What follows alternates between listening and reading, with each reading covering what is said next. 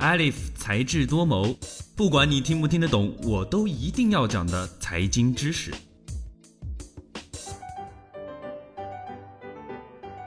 北京时间十一月十号，亚太经合组织第二十五次峰会在越南岘港拉开帷幕。引人注意的是，本次峰会上，美国总统唐纳德·特朗普、韩国总统文在寅、香港行政长官林郑月娥和新西兰总理亚丁·阿德恩是第一次开启自己的亚太经合会议之旅。在高中政治课本上，亚太经济合作组织是亚太区内各地区间促进经济成长、合作、贸易和投资的论坛，简称 APEC。编者将这个英文名称为 The APEC Economic Leaders Meeting 的会议定性为亚太经合组织领导人非正式会议。被称为非正式会议的亚太经合组织峰会，是否因为散漫无组织而显得不够正式呢？其实，非正式会议和正式会议不以组织形式和重要程度来区分，它们之间的最大区别就在于是否提供会议或报告服务。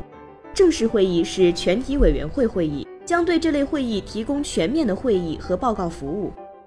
这些服务包括为所有讨论提供摘要记录。此外，在谈判机构每次会议期间或会后，将以正式语言用会议文件的形式提供局面提案汇编。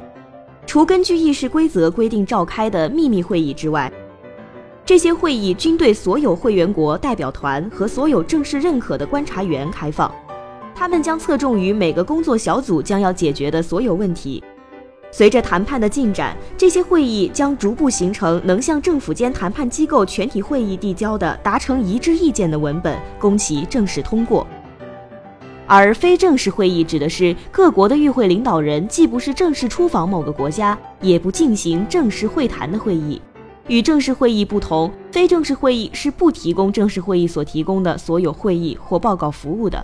用最简单的表述方式来说，针对某一项或某几项问题，按照程序和流程坐而论事，会把集中意见成文，并且形成正式草案供与会方参考通过，这叫正式会议。而非正式会议不一定严格遵守会议议程，不提供全面的会议服务，大多只起到引领方向、探讨为主的作用。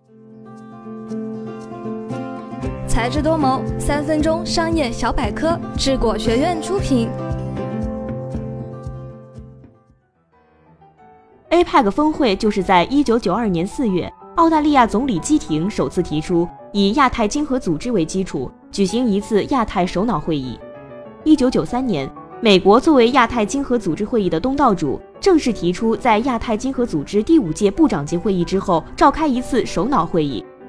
正式提出在亚太经合组织第五届部长级会议之后召开一次首脑会议。由于没有得到全体成员的赞同，美国建议召开的首脑会议就被定名为领导人非正式会议。虽然人们大多聚焦于首脑峰会。然而，领导人非正式会议只是 APEC 组织的一部分。除此之外的部长级会议是正式会议，各国经济部长、外交部长以及专业部长都会在领导人非正式会议之前参会。APEC 高官会议是 APEC 的协调机构，每年举行三到四次会议，一般由各成员国司局级或大使级官员组成，他们提出议题，互相交换意见，协调看法，归纳集中，然后提交部长会议讨论。是部长会议的实际工作部门，对上向部长级会议负责，对下总体协调 APEC 各委员会和工作组的工作，可以说是 APEC 的核心机制。今天的节目到这儿就结束了。本期节目的文字稿我们会在智果学院的官方微博中同步更新，喜欢就请给我们点赞吧。我们下期再见，拜拜。